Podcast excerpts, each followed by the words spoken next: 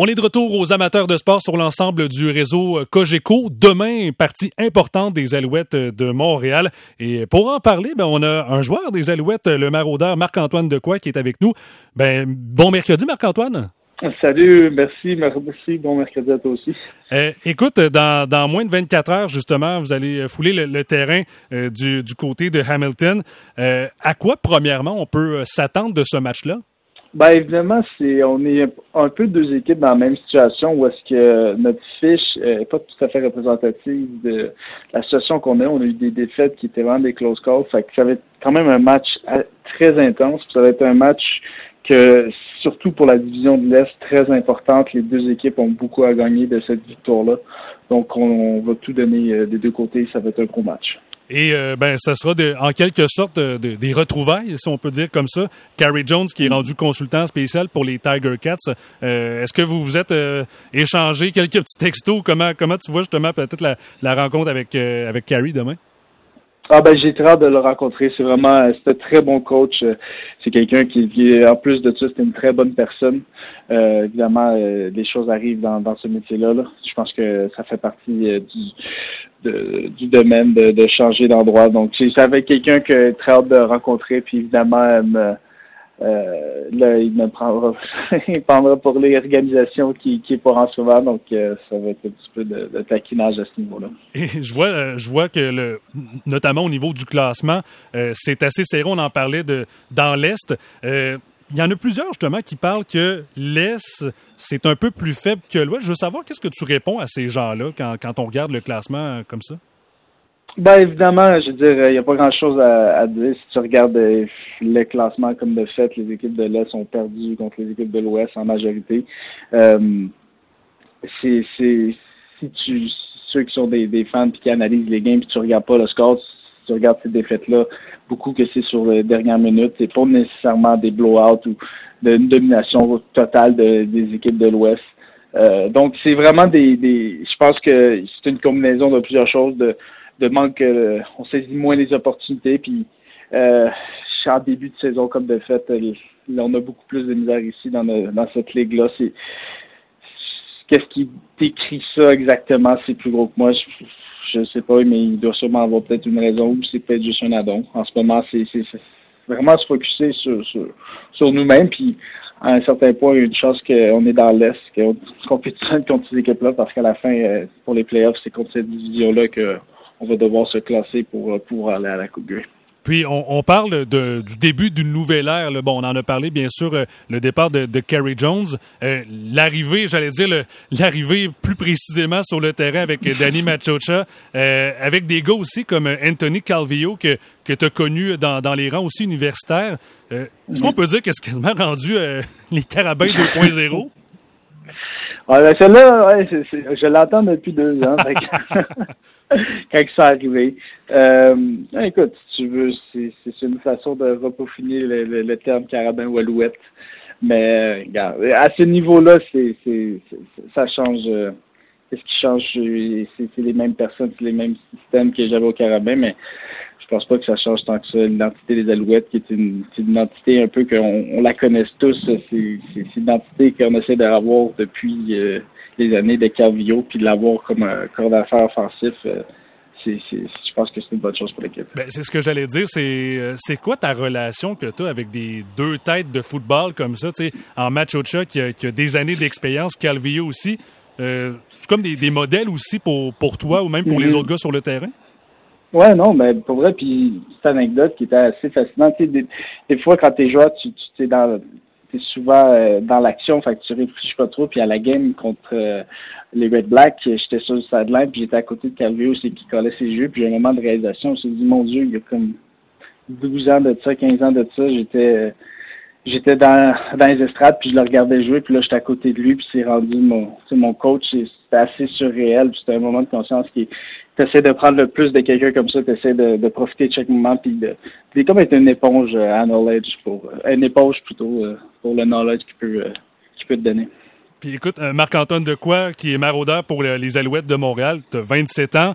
Euh, on en a parlé brièvement. Euh, je faisais allusion au carabin pour ceux et celles qui te connaissent peut-être un peu moins. Tu as évolué, tu as eu un, excellent parcours universitaire. Et pour, pour avoir moi-même été universitaire du côté de l'Université Laval, je peux dire qu'il y a certaines... il y a plusieurs fois, tu me faisais sacrer, mes amis et moi. Mais honnêtement, tout, tout un talent sur, sur le terrain. comment tu vois justement ta, ta progression entre le, football universitaire et celui de, la Ligue canadienne de football? Euh, vraiment, j'essaie de, de, progresser à chaque fois. Puis je pense qu'une des choses que j'ai focusé, c'est d'apprendre comment pratiquer et, agir comme un professionnel. Une certaine chose que quand tu joues au football universitaire, tu joues au football, mais tu es un étudiant premier lieu. C'est ça que tu étudies, tu es là pour avoir un diplôme, puis tu joues au football en même temps, mais rendu au niveau qu'on est, on est rendu des professionnels. Fait c'était une éthique que Danny euh, amenait euh, au carabin, qui était d'agir comme un professionnel.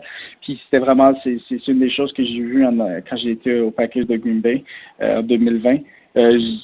comment, peu importe comment ton nom est aussi gros tu dois agir comme un professionnel, puis c'est une opportunité de jouer euh, au football sur le terrain. Fait c'est ça la plus grande progression, je te dirais, euh, au niveau euh, que j'ai pu constater, à, l'exception de la vitesse sur le jeu, évidemment, de la rapidité.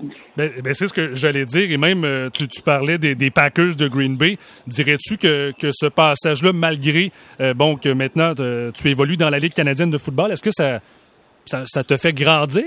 ça, ça a fait en fait du joueur que celui que tu es aujourd'hui? Ah oui, définitivement. Tu apprends tellement plus dans un échec que dans une victoire. Tu sais, une victoire, il y a beaucoup de choses que tu, tu vas laisser aller à cause de gagner. Quand tu, vis un échec, tu dois te reposer en question qu'est-ce qui s'est passé, qu'est-ce que je peux mieux faire. Puis pour moi, c'était une de mes plus grosses échecs, évidemment, personnels, euh, même si euh, une chose que je pouvais pas contrôler était la COVID, mais même à ça, tu, te remets en question, puis ça fait juste, ça fait forger le caractère, puis du peu de temps que j'ai passé là-bas, euh, c'est définitivement ça a forgé le caractère et la personne que je suis. C'est beaucoup plus humble, puis beaucoup plus appréciatif des, des, moments euh, que j'ai, parce que tu sais jamais quand est-ce que ça peut terminer, sais jamais quand ça peut être soit ta dernière game ou ta dernière saison. Puis jusqu'à moment, jusqu'à ce moment où on se parle en plein mois de juillet, bon, on sait que tu es dans l'organisation des Alouettes euh, depuis depuis le depuis que tu t'es fait repêcher par cette équipe-là. Euh, l'an passé, cette année aussi.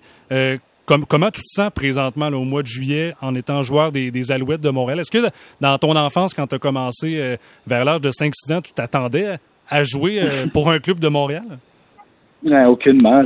Ben, tu t'attendais, tu l'espérais. Moi, c'est drôle parce que beaucoup, euh, quand j'étais au Packers, on me disait est-ce que tu rêvais d'être dans la, dans la NFL? Puis oui, c'est un rêve que tu as, mais moi, quand j'étais jeune, c'était les Alouettes de Montréal parce que c'est l'équipe que j'allais voir avec, euh, avec mon père.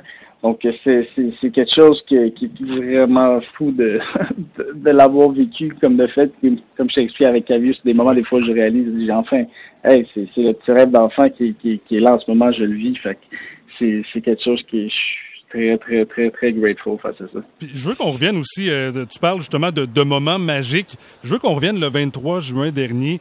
Euh, J'imagine que tu sais où je m'en vais avec ce, ce premier touché contre la Saskatchewan.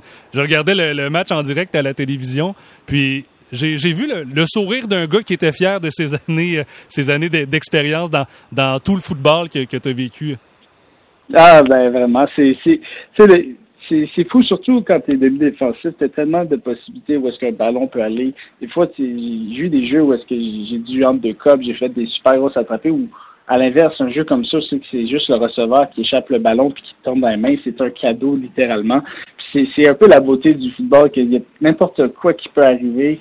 À un certain point, cours au ballon, tu sais jamais c'est avec quoi le résultat. Puis comme de fait, c'est un, un beau toucher, mais j'y repensais, c'est quand même fou de juste courir et puis se faire. C'était littéralement une passe qui m'a fait le receveur pour rentrer dans la zone début. Donc, c'est un peu cette, beauté-là du sport qui, fait que, que c'est c'est qu'est-ce qui, qu'est-ce qui, euh, qu'est-ce qu'on se fait donner, euh, on le prend.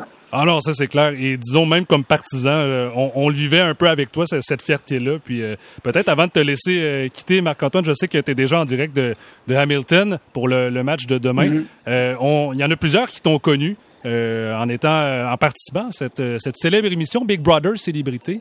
Est-ce qu'on peut s'attendre à, te voir dans les prochaines saisons ou après un passage, c'était correct pour toi? te dirais que je pense après le passage, c'était correct pour moi. Puis comme de fait, je pense, je pense que je suis un meilleur joueur de football qu'un que, que joueur de, de, de, Big Brothers de jeu stratégique. Disons que le mensonge puis toutes les manigances, c'était pas tant ma faute. c'est mieux l'honnêteté sur le terrain. ah, c'est ça, exact. C'est mieux être physique puis pas trop poser de questions puis rentrer dans le tas. Ben, Marc-Antoine de quoi, maraudeur euh, chez les Alouettes de Montréal, merci beaucoup euh, d'avoir pris euh, du temps aujourd'hui puis je te souhaite un excellent match demain. Merci beaucoup.